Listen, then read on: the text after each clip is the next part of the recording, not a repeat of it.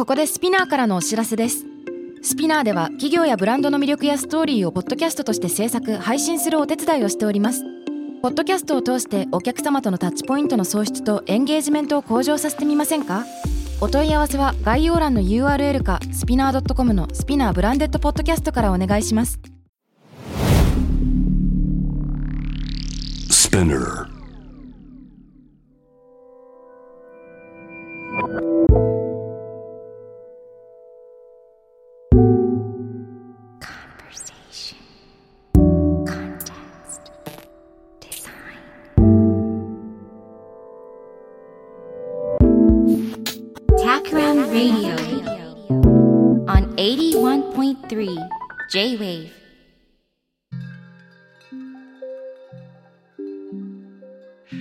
渡邉康太郎がナビゲートしている J-Wave Takram Radio。今回のゲストは、クラフトチョコレートブランド、 Minimal、Bean to Bar Chocolate。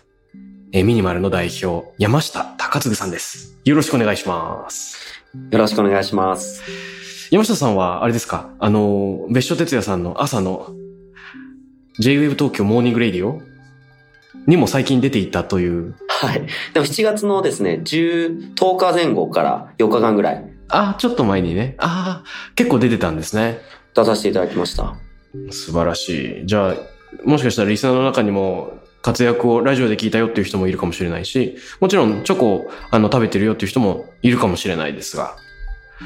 ね、僕自身もね、ミニマルのチョコすごいファンなんですよ。ありがとうございます。あれかな山下さんと直接会ったのは ICC のイベントだったのかしら？一番最初の接点はそれだったような気がします。うんうん。そうですよね。あの、コンテクストデザインのセッションがあった時に登壇してもらったりしましたよね？そうですね。読んでいただいて、はい、出させていただきました。いやー。そして仕事の相談もタクラムから何回か、ちょっと不発になったものもありつつ、させてもらったりとか。そうです、そうです。ご一緒させていただいてます。ありがとうございます。こちらこそ、あれですよ、あの、タクラムではいろいろ仕事でいろんな会社の人とワークショップをやったりするときに、クリエイティブにならねばならぬ場面でよくミニマルのチョコレートを皆さんに配ったりしております。ああ、そうですか。それめちゃくちゃ嬉しい。渡辺さん、そういうのちゃんと教えてもらっていいですか、僕に。この場で報告、この場で初めて報告。ね ありがとうございます。すげえ嬉しい。よかったよかった。いや、僕今日すごい楽しみにしてきて、これまでもね、イベントで何回か山下さんと喋ってるんだけれども、すごくね、お話勉強になるから、今日いろんな話をさらに深く聞きたいなと。いや、とんでもないです。ありがとうございます。僕もすごく楽しみにしてきました。渡辺さんの本結構バイブルにしてます。ま、マジで？はい。もう渡辺さんの、あのーえっと、言葉の誤読とか余白とかめちゃくちゃ使ってます、僕。おー、ありがたしですよ。いや、めちゃくちゃわかりやすいし、自分たちがやりたいことがまさにその言葉にあの集約されてるポイントがすごく多くて、なんか勝手ながらすごく共感と親近感を覚えております。あ、嬉しいな。その、ミニマルというブランド名自体がね、なんかコンテクストデザイン的に通じるものがあるんじゃないかなという、今日はそういう話はぜひちょっとしてみたいなと思ってたんで、ぜひぜひお願いします。やった。あの、もしかしたらね、山下さんとかミニマルのことを初めて聞くリスナーの人もいると思うんで、簡単にお仕事の紹介を伺ってよろしいでしょうか？はい。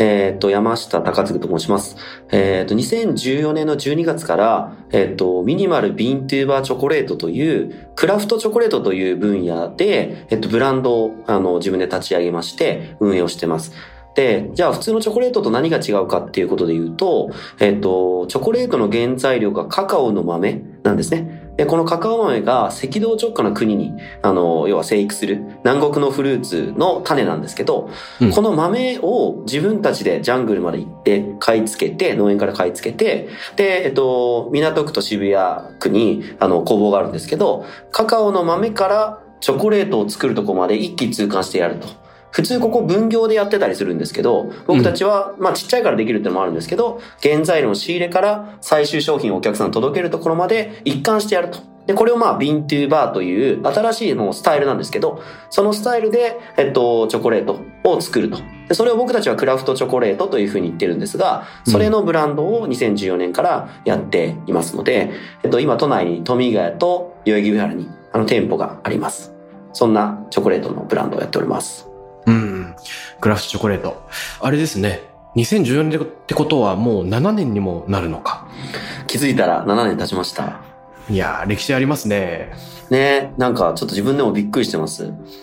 僕、代々木上原の駅付近を散歩していたら、たまたまミニマルの看板を見つけて、ここにあるのかと思って、あの、ブラウニー買いましたよ、ある時。ありがとうございます。結構ね、へすごい偏僻な路地にありますよね、ちっちゃい。ね、でも、あの、駅の出口の商店街から入っていけるから、看板があったから、あの、見つけて、偶然見つけてすごいラッキーな気持ちになりましたけどね。ああ、なんかでも嬉しいです、すごく。この、ビーントゥーバーっていう考え方自体は、アメリカとかヨーロッパで、そういうことを標榜しているブランドはあったと思うんですけれども、まあ、それをあえて、その日本でや、やろうと思った、えっ、と、モチベーションっていうのはどういうところにあったんでしょうか？あのーもともとですね、えっと、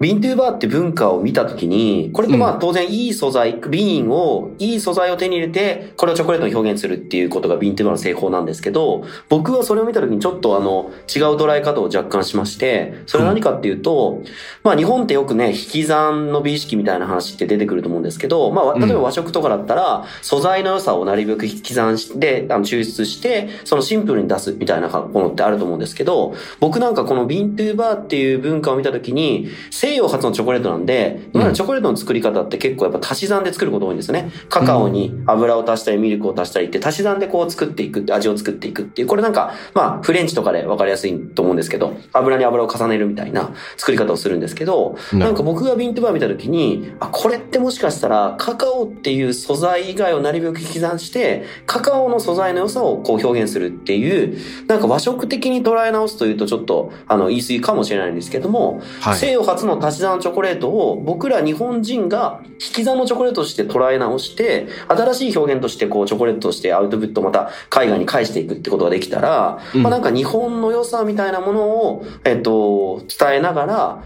えっと、チョコレートなんですけど、ちょっと新しいうん。文化とか、ちょっと新しい表現みたいなものが、なんかできたら、あ、これめちゃくちゃ面白いなというふうに思って、えっと、始めたっていうのが一番最初の理由だったりします。なるほど。いや、この引き算の考え方ね、すごい興味津々で、ここを中心に話したいこといろいろあるんですけど、あれですよね。ミニマルのチョコレートは、カカオと砂糖しか。使っていない。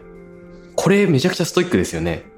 まあ、ほんとストイックですよね。だから、あの、原材料名って裏書くじゃないですか。うんあそこ、あの、結構枠取ると、マジスカスカになっちゃうんですよね。二つしか入らない。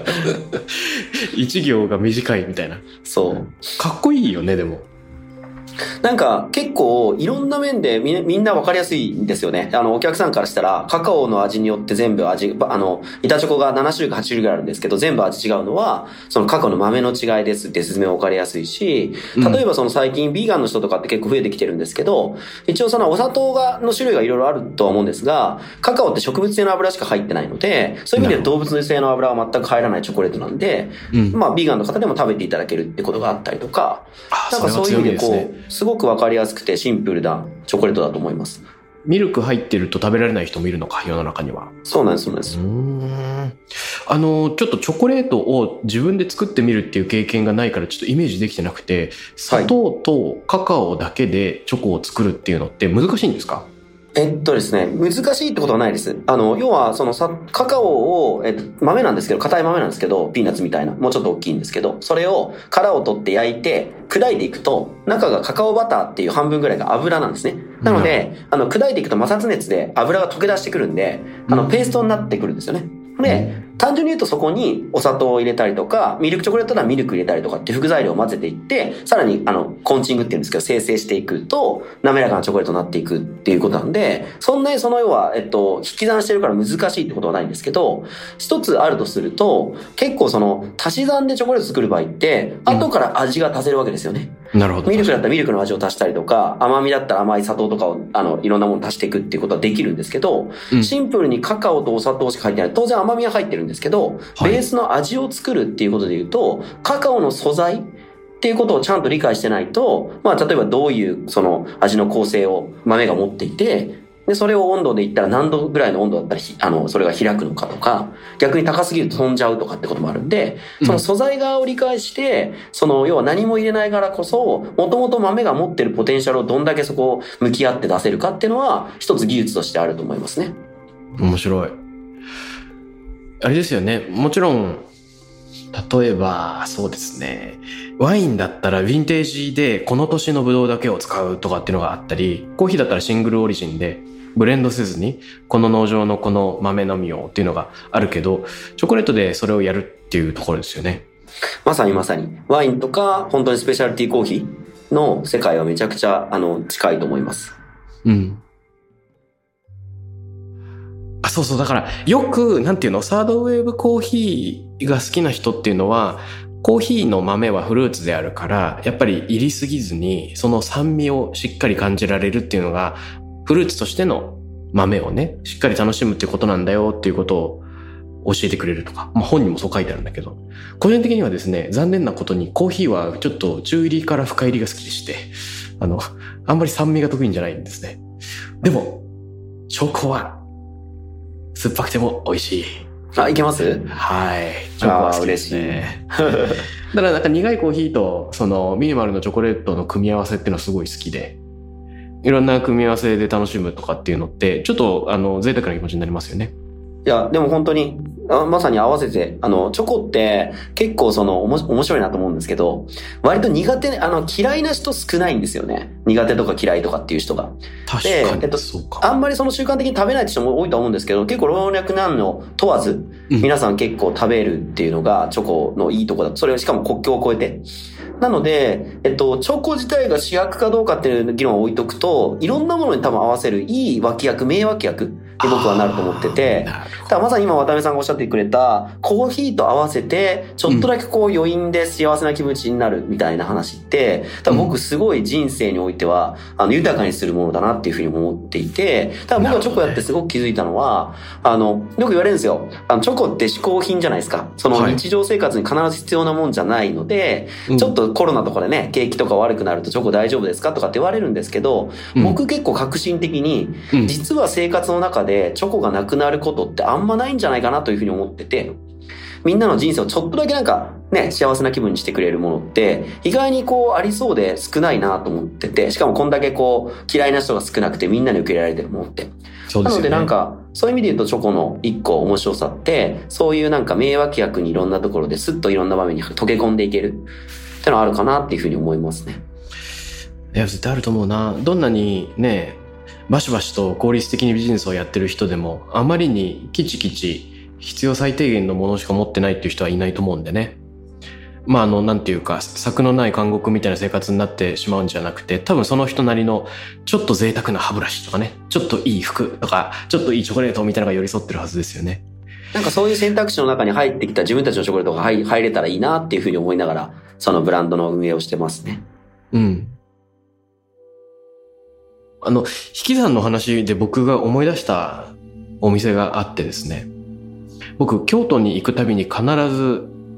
行くお料理屋さんがあるんです。うん。あの五段宮沢って聞いたことあります？はい。僕行ったことあります。あ、行ったことあります？はい。僕、あそこ大好きなんですよ。うん、美味しいっすよね。美味しいっすよね。なんかね、はい。もう、5、6年、京都に行くたびに必ず行っていて、で、まあ、とにかくうまいとしか言いようがなかったんだけど、最近やっとなんであそこが好きなのか言語化できるようになってきたんですよ。へえ、なんでですか？なんでですか？まず、あそこってほぼカウンターだけ、まあ、個室が1個あるけど、ほぼカウンターだけで、そうですね。で、なんだろう、6席とか、まあ、7、8席くらいしかないけど、入るじゃないですか。で、薄暗くて音がなくて、で、物がないですよね。うん。あの、ヒノキのカウンターがドーンってあって、そのカウンターの向こうに、同じくらいの横幅のまな板がドーンってあって、うんうん。で、何にも道具が置いてない。で、奥に、その掛け軸代わりじゃないけれども、例えば本阿弥光悦の手紙が掲げてあったりとか、季節にそれが変わっていくと。で、なんていうか、あの、とにかく情報が全然ないんですよ。入って。で、何にも情報がなくって、で、お料理が次々に一皿ずつ出てくるわけだけど、お皿の上も、なんかね、素材が少ないんですよね。よくよく考えると。一つの料理に入ってる素材が二つくらいしかないんですよ、毎回。例えば、蕎麦とすりおろしたからすみだけとか、ね、つみれが入ってるおつゆだけとか、なんかものすごい、あの、そぎ落とされてる。で、なんていうか、あの、常に中視点が明らかだなと思うんですね。お店に入った時に、音がない、物がない。で、スッと自分の中に閉じこもっていく。おしゃべりするっていうよりも、なんかその時間を楽しみたいっていうモードが自自動的に引き出されていくんですよね。うん。で、ものすごく禁欲的に見えるご飯が出てくるけど、食べるともう無限の深さを、あの、旨味の深さみたいなのってなんかこう奥に潜っていく感じがあるじゃないですか。うんうんうん。で、なんだろうこれ。つまりなんか前に出てきたお皿、お料理とか器とかにめちゃくちゃフォーカスしたくなる。で、これって写真で言うと、そのフォーカルポイントがあってて周りがボケてる状態だと思うんですけど、周りをぼかすのって実はめちゃくちゃハードル高いと思うんですよね。うん。だって背景になんか一個変な雑巾が置いてあったらそれが超目立つし、うん。ちょっと埃があったらそれがめちゃくちゃ目立つから、ボケてこないんですよ、背景が。うん。だから背景をぼかすって何も置かない一見すごく簡単なことに見えてめちゃくちゃ難しい難易度の高いことで、五段宮沢の美しさってのは当然食事の美味しさ、道具の美しさ、すべてがあるんだけど、その行き届いた、なんていうんですか、清潔さと美意識みたいなところに支えられてるのかもしれないなっていうのを改めて思った。いや、なんか久しぶりに行きたくなりました。僕も、あの、年に1回ぐらい行ってたんですけど、最近ちょっと行けてないんで。はい。行きましょうよ。あ、ぜひ。なんかね、すっごい好きなんですよね、あそこ。うんうん。でも、おいしうんあの、すごくシンプル、僕の印象はすごくシンプルな料理なんですけど、うん。すごくバランスが良くて口に入れた時に、あ、美味しいって単純に思えるんだけど、口の中でそのゴミが広がっていくというか、実は味,、はいはい味の構成がすごく複雑になってて、うん。で、季節のものが入っていて、季節の香りを感じながら、口の中でこう、いろんな味が実は広がっていくって、その背景をぼかすってこともそうだと思う、あの、に近いと思うんですけど、やっぱりその目の前のお皿のその美味しいっていう感覚だけに集中してるんですけど、その後に口の中でどんどん奥行きが広がっていくっていう、多分そういう料理って多分僕もすごく好きで。うん。でもやっぱそれって多分表現するのにものすごい自信と技術と経験がないと多分できないじゃないですか。研ぎ澄まされてますよね。研ぎ澄まされるんですよね。だから僕でも、まあ僕らのレそのチョコレートがそこまでいってるかどうかっていうのはね、僕らにはわからないんですけど、でもそういうものを目指したいなというのはすごくあって、で、なんか最高の素材を最高の状況で調理する。で、目の前ですぐあったかいまま出すみたいな。で、それを、あの、一番良い状態でプレゼンテーションするための環境が整ってるってそういう感じですよね。そうですね。いや、なんかすごく、あの、食べたくなりましたね。このね、夏野菜とかも美味しそうだしな、今日。そうなんだよな、うん。今は鮎がそろそろ終わっちゃう時期かな、うんうんうんうん。あ、で、もう一個、山下さんのチョコを食べてて、思い出したことがあります。あ、何ですか？ちょっと話長くてすいませんけども。全然大丈夫です。楽しあのいです。、原健也さんが日本のデザインっていう本を書いてるんですけれども、そこに出てくる考え方で、原健也さん自分自身のデザインをエンプティネスって言ってるんですよね。なんか器みたいなもので、空っぽの器で、えー見る人がそこに何かその中身というのを心の想像力で補って入れてくれればいいんだっていうふうに言うんですけど、エンプティネスは、まあ、要素がない、真っ白で表現されることが多いんで、あの、シンプルというふうに形容されることもあるんですけど、人から。原健也さんはね、自分のデザインはシンプルではないって言ってるんですよ。うん。でこれが非常に面白くて、もしかしたらミニマルに置き換えて考えると面白いんじゃないかなと想像したの。どういうことかっつうと、シンプルって、えっと、その対極にある複雑性みたいなのが前提になってるじゃないですか。だから人間が石器を作り始めた時とかに、それをシンプルだと呼んだかっていうと多分そんなことはない。ただ、プリミティブ原始的であったっていうところが始まる。でも、人が例えば制度を発明するとか、お金を持っている豪族とか王が、その権力を示すために複雑な文様を使うとかね、アラビア文様とか、あの、わかんないけど、カテドラルとかっていうのを作れるようになってくるっていうのは、えっと、複雑さによってそこに権力を示すことが可能になってくるっていう、そういうやつじゃないですか。で、そういう時代がずっと来るんだけれども、あの、大量生産みたいなのが始まっていくときに、えっと、作るプロセスっていうのを合理化していこうっていう考え方。で、えっと、最低限のものでも、あの、良いかもしれないっていう別の価値軸が生まれてきて、そこには権力みたいなものっていうよりもどっちかというと多くの人に物を届けるっていうなんか民主化の考え方があり、合理的な選択肢として、えっと、シンプルさっていうのがいいかもしれない。それでコルビジェがいたりとか、ものが生まれてくる。で、この、なんて言うんでしょうか、要素をなくしていくっていう単純なシンプルと異なるのがそのエンプティネスだっていうふうに言うんですけどどっちかというとその複雑さの対極にあるものというよりもあの主導権がやっぱり受け取る側の方にあって何かあの器の中に自分なりのメインディッシュをこう注ぎ込んでいくっていうのはそういう感じなんだろうか。あ今の話は僕すごく大きくうなずきながら聞いてたんですけど、まさにそそれはやりたくて、僕らまあミニマルっていう言葉を使ったブランドなんですけども、まあ最小限のってね、直訳すると意味で、多分チョコレートの最小限のカカオなんですけど、じゃあそれはシンプルかっていうと、材料はすごくシンプルなんですけど、実は今の考え方にすごい近い、あのものづくりの僕らは考え方をしていて、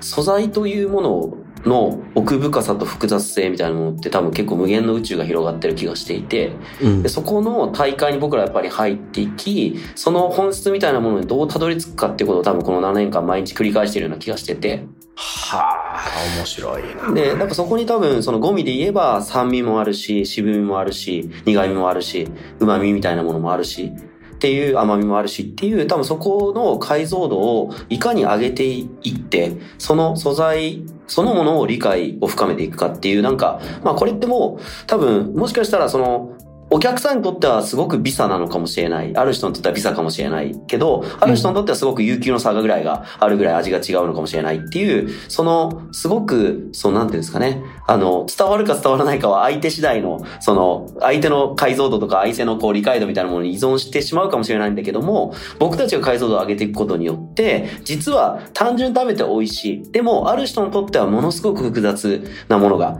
うちの中に広がる。みたいなところの、その表現表現ができたら、僕たちのミニマルのチョコレートっていうのは完成するんじゃないっていうふうに、あの、いつも思って、あの、僕らはやってるので、なので冒頭であの、カカオの産地に僕らわざわざ買い付けに行くっていうことを、話したんですけど、うん、これってそこに実は理由があって、うん、やっぱり農作物であったりとか南国の果樹だとするとやっぱりその土地のテロワールとかどんな人がどんな、えっと、思いで作ってるのかってことがまあ機能的にも情緒的にも味に反映するのでやっぱりそこの源流の風景を見に行かないと僕たちとしてやっぱ味つかめないねっていうこともそうですし当たり前ですけど毎年毎年味が変わっていくんで農作物なんで。一個として同じものはないので、その毎年毎年のものをいかに本気で僕たちがそれを理解する勝負ができるかっていうのは、もう本当一瞬一瞬が勝負なんで、まあ、なので、まあ、その自分たちのものがどうなのかっていうのはお客さんがあの決めていただくことだと思うんですけど、うん、まあ、やっぱり全然、あの、まだまだレベルは、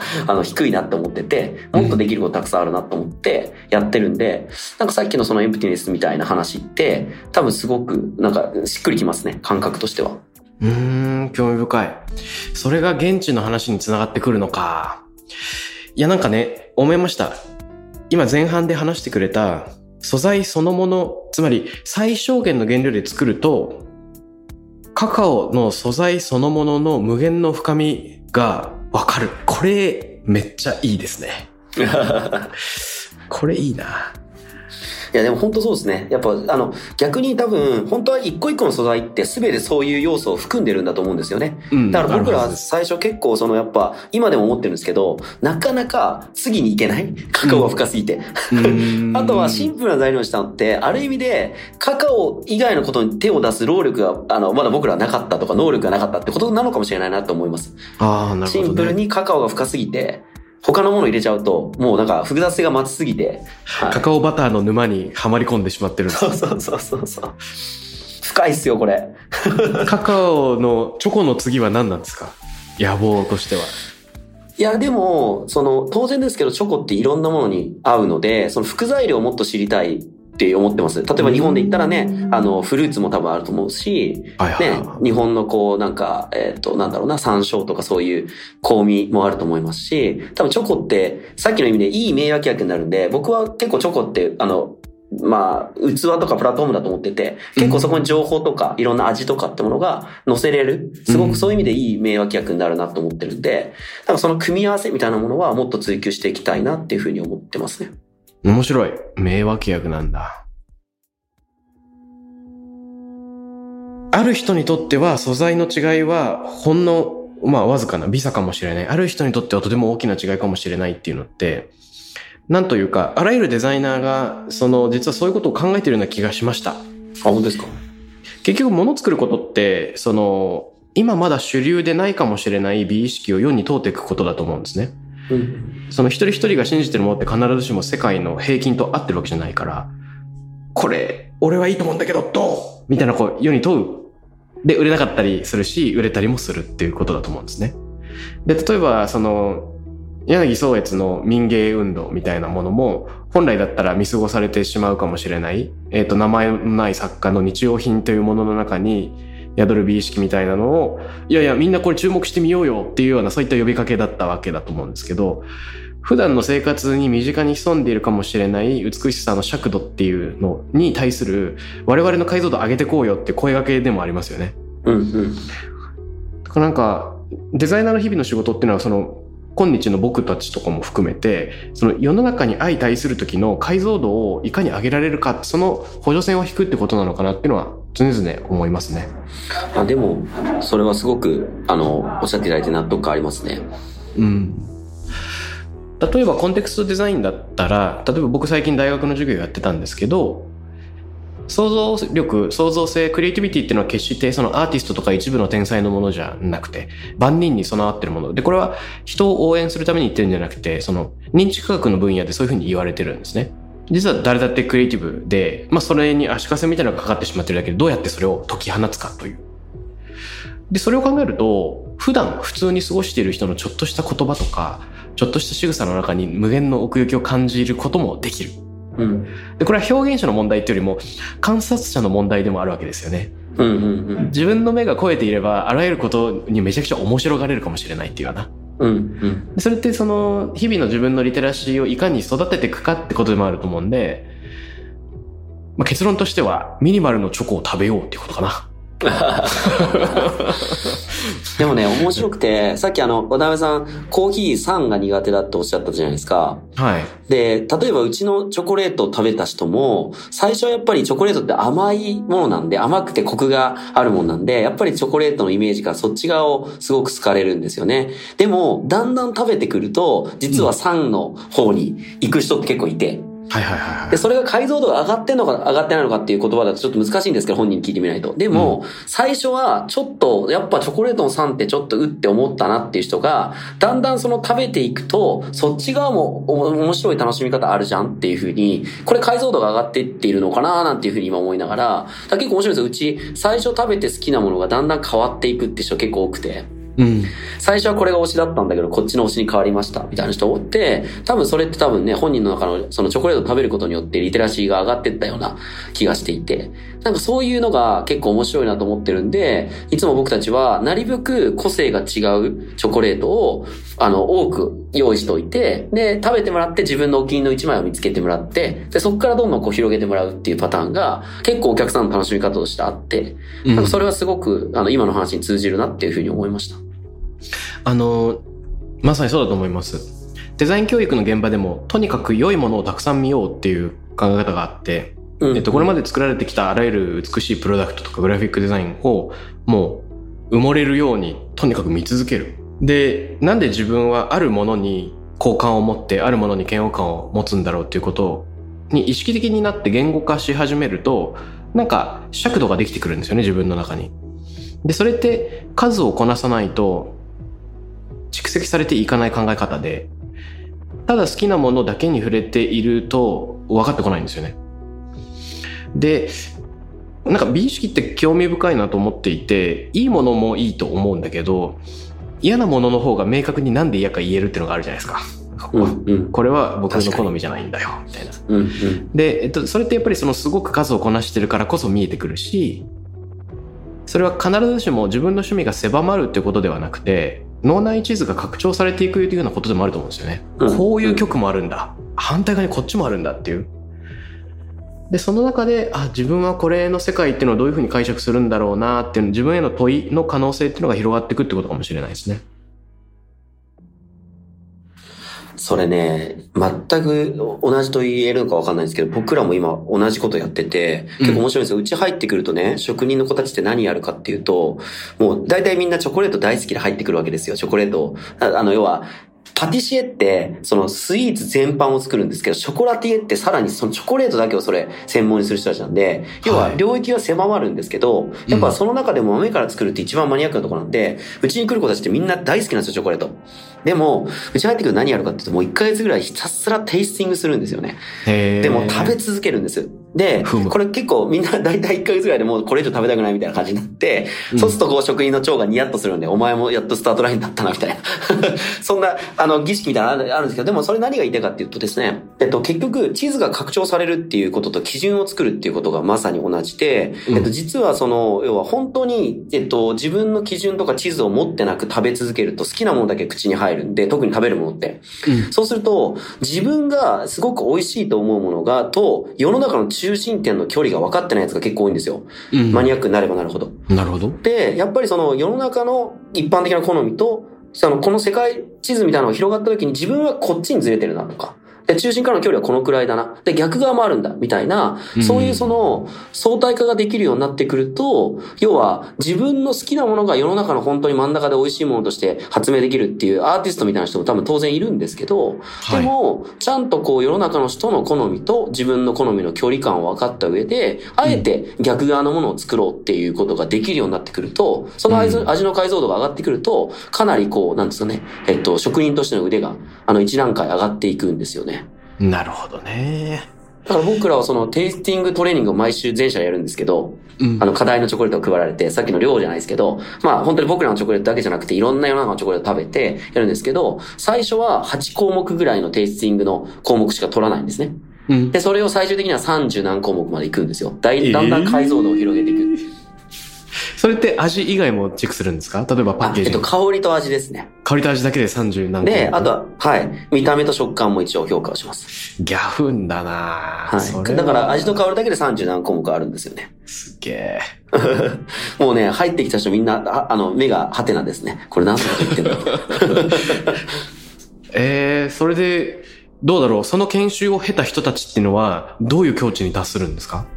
正直ですね、その、それを、どっかの時点で完成っていうのは多分あんまり置いてないので、ひたすら繰り返していくってことなんですけど、やっぱり解像度が上がると、仕事に生きるんですよね。うん要は、例えば何か一個のスイーツの味を評価するときにも、やっぱ見える目線がすごく多角的になるってことと、さっきの話は、自分の好きと世の中での評価されるものの相対化がちゃんとできるんで、うん自分の好みだけで好き嫌いだけのものを評価しなくなるっていうのは、うん多分すごく大事な目線。で、それがもう一段行くと技術に生きてくるんだと思うんですよね。うん。はい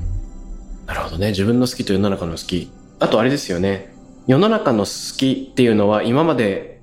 曖昧にしか分かってなかったんだけど、そこの中にどんな軸があるのかみたいなのがだんだん見えてきて、で、必ずしも自分が好きじゃなくても、この世界観で一定ラインを超えてるなとか、そうでもないな、みたいなのがちゃんと語れるように多分なる、感じられるようになってくるんでしょうね。まさにまさにその通りだと思います。だからそういう意味で僕はあの解像度が上がるって言ってるんですけど、やっぱ世の中を見る物差しをきちんと持った上で、自分の好きと相対ができると、あの、もしかしたら自分では嫌いかもしれないけども、それがなぜ素晴らしいのかとか、それがどのくらいのクオリティレベルなんだってことをきちんと評価できるようになるってことなんだと思うんですよね。そうっすよね。いや、なんか今、僕も生活の中での、その、チョコレートソムリエたる、なんか、その継続みたいなのを自分の中になんか課した方が人生面白くなるなって思い思いました。何かをうん突き。詰め、あの、なんていうの？消費者じゃないけど、お客さんとして何かの目を肥やしていきたいなと思った、今。僕ね、あの、うちの子たちみんな言うんですけど、みんなね、うんやっぱね、細かくその要は、テイスティングって正解ないんですよ。結局人の感能だから、どんだけやってる人、だから大体あれ、コーヒーのカッピングとかも6人とか5人とか基準の国際審査員ですり合わせるから、人と自分やっぱ違うんですけど、正解がないんですけど、やっぱみんな最初、正解を求めたがるんですよね。で、結構しんどいんですよ。あの、うんなかなか解像度が上がらないんで。うんで、自分が、あの、うち100点満点で毎回点数が返ってくるんで、うんやべえ、30点赤点や、みたいな感じでみんな凹むんですけど、はいみんなに言ってるのは、結構ね、人生豊かになるんですよ。これ僕の実体験で、当然僕もあの、7年前、素人からチョコレートの世界入ってるんで、当然そこまでなんかそのね、チョコに対する解像度高いわけじゃないんですけど、まあひたすら吐くほど食べるっていうことを繰り返していくと、だんだんチョコがわかるじゃないですか。でもそれって、料理とか、自分がその、どっかレストラン行って物を食べるとか、どっかのお菓子食べるとかっていうことの解像度が上がってるとも言えるんで、うんあ、これ面白いなとか、あ、こういう味の構成の仕方したらうちのそのチョコにも生きるかもしれないなとかってこともそうですし、単純にさっきの五段宮宮沢さんみたいな美味しい店に行った時に、あ、これってそうか、俺こういうことがあるから酸と苦味でこうなんか骨格作ってるからうん、こういう料理が好きなんだ俺、みたいな。ことを、なんかすごい結構食って1日3回来るから、ね、すごくそれが毎回毎回楽しみになるっていうか、確かにね。それめっちゃあると思う、お僕は思いましたね。はい。面白いなあの、僕、お酒好きなんですけど、存じ上げてます。小田健のファーストアルバム、はい、恐れ入ります。小田健のファーストアルバムのある曲の歌詞に、ローラースケートパークだったっけな。あの、ありとあらゆる種類の言葉を知って何も言えなくなるなんて、そんなバカな過ちはしないのさっていうのがあるんですよ。あの、言葉を知りすぎてしまってがんじがらめになり、何も言えなくなるみたいな。深いですね、それ。そう、世界観を語ってるんだけど、で、これに陥らないためにはどうしたらいいんだろうっていうのを、はい。今、ちょっと伺いながら考えてました。えっとね、何かを体験して極めていく中で、どんどん世界観が広がるっていう体験ができる場合もあれば、この限界はここにある、この限界はここにあるとか、この探求はここで行き詰まっているとかっていうのの合意が増える中で、突然断言できるものが極端に少ないっていうふうに考えてしまう。で、なんか、もしかしたら表裏一体かもしれなくて、その前者と後者を分かつものっていうのは何なのかなっていうのを今ちょっと考えてました。それめちゃくちゃ深い問いですよね。あの、要は知らないことによっての幸せ、相対化の枠が狭いことによる幸せって僕もあるなと思うんですよね、一方で。うん。うんそれすごい深い問いですね。あれなのかもな、その、今まだ答えがないことっていうのを悲観的に捉えるのか、えっと、判断を小休止するお休み、楽しいお休みだと捉えるのかっていうだけかもしれないですね。ああ、でもそうかもしれないですね。なんか気軽に、あの、要は結論を出すことに固執しないっていうことはすごく大事な観点な気がしますよね。うん。これが超難しいですよね。チームプレーになると特にで、自分は、うん、これはちょっと保留しようとか言って自分の中で納得するんだけど、周りの人は、いや、なんか、俺たち合意できてなくないですか？みたいな。確かに。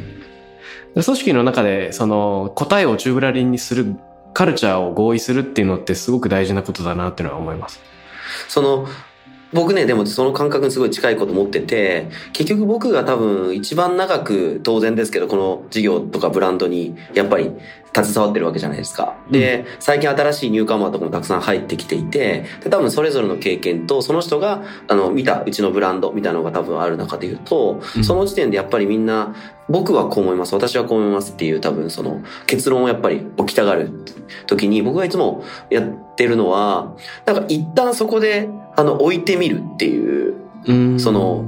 ことはすごく大事だなと思うんですよね。うんで、多分本人と意見を戦わしながら新しいものを作るってこともすごく大事だと思うんですけど、多分そう見えてる人たちのものを一旦そのプロセス、ななんていうんですかね、結論なんですけど、その時点では結論出てるんですけど、その評価する時間軸をすごく長くするっていうことって結構大事だなと思ってて。な熟成なんですかね、お酒で言ったら。お酒も当然作ったばっかって若くて、でもそれはそれで荒々しいんだけど美味しいっていう人もいるんですけど、それが円熟味が増してくると多分その角が取れてきてまろやかになることによって、また複雑性が増すっていう。なので、僕よくあの、ブランドを永遠にこう、要は完成しない作品だっていうふうに置いていって、いいですね。続いていくことの価値がすごく大事だと思った時に、その時に関わる人たちのクリエイティビティの塊が、今この瞬間を切り取った時の作品だと、作品の完成だとすると、うん。それはそれで、ある一定の方向から見たら結論が出たり完成品としてなってるんだけども、多分それが時間軸とともに変化していくっていう、ここになんか続けていくとか営んでいくことの面白さがあるんじゃないかなっていうふうに最近すごく思っていて、いいこと言うななんかそれが僕なんかチョコレートとかブランドとかものづくりみたいなことを関わらせてもらって、すごく思ったこと。多分20代の頃結構ビジネスバリバリでやってた頃って、目的があって、納期があって、でそこまでに必ずあのアウトプットを出さないといけないっていう。うん。で、さっきのあの、原さんのお話とかもそうだと思うんですけど、その、時代を超えて時を超えて残っていくものって、その時に見た人たちの結論とか解釈っていうものが自由であるものって多いんじゃないかななんていうふうにさっきお話聞きながら思っていて、うーん、なるほどね。そんなことを今、その渡辺さんとお話しながら思いました。あらかじめ決めつきすぎない余白みたいなものがあるからこそ、まあ、もしくは矛盾みたいなものでもいいいいのかもしれないですね。うんうん、うん。矛盾みたいなのがあるからこそ入っていけるっていうのがあるかもしれないですね。いや、本当にそうですね。うんあの、歌舞伎を研究してた郡司正勝さんっていう人がいるんですけど、はい。彼はあの日本舞踊の理想っていうのは動かないことであるみたいな話をしていて、で、舞踊って動くじゃないですか。まあ、うものですもんね。ねでそ本質は動かないことにあるっていうようなその否定っていうのが実はその日本の舞踊の根底にあるんだっていうような話をするんですよね。で、これが多分西洋のダンスとのちょっとした違いなんですけれども、その内に宿す力とか、抑制する中で、しかし中に現れてくるものっていうのが、何かあの奥行きになる表現につながるのかもしれないし、うんもしくはその矛盾の中にこそクリエイティビティが宿る。そこにこう保持できない何かが溢れてしまうっていうのもあるかもしれない。でも、なんかあれですよね、矛盾って多分何かの一つのクライテリアがあるから、それに対して成か不可みたいな多分ことが起こると思うんですけど、もしかしたらそこの融合によって新しい軸ができたりとか、新しい奥行きができるみたいな話は、うんなんか肌感としてはすごくもの作っててそういうことたくさんあるなっていう。意外にこうね、こういう風にやったらこのレシピって作れるんだよみたいなことって、うん当たり前のようにこう、そこに存在してて、みんなそうだと思ってるんですけど、それって本当にそうなのみたいなことを、ある意味素人みたいな人間が言うと、意外にそこって誰もその軸に従って当たり前に考えてたけど、それって違う軸できるじゃんみたいなことが、なんか結構、大内小内すごいもの作ってるとあるなっていうのは、僕自身もやっぱこの数年かんめちゃくちゃ感じますよね。うん当たり前の慣習をなんかこう脱臼させてくれるようなね、驚きの言葉とかいざないがあるのかもしれないですね。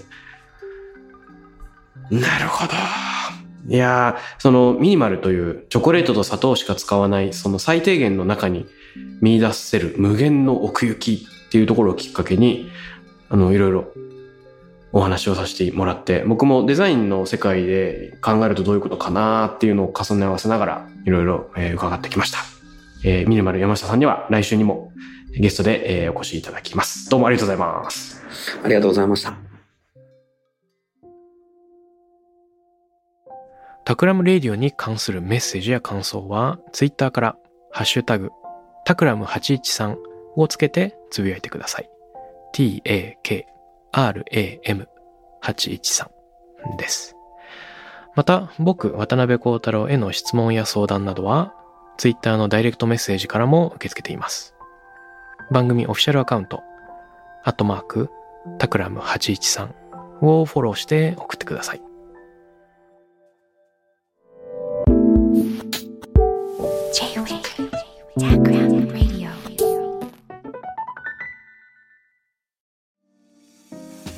ここで SPINEARからのお知らせです現在さまざまな企業のブランデッドポッドキャストを制作している SPINEARでは自社開発したポッドキャスト管理システム Sonic Bowl を用いたオリジナルのアンケートを実施しています。リスナーの属性データを可視化することで御社のニーズに合わせたコンテンツ制作が可能になります。 SPINEARホームページ内のコンタクトよりまずはお問い合わせください。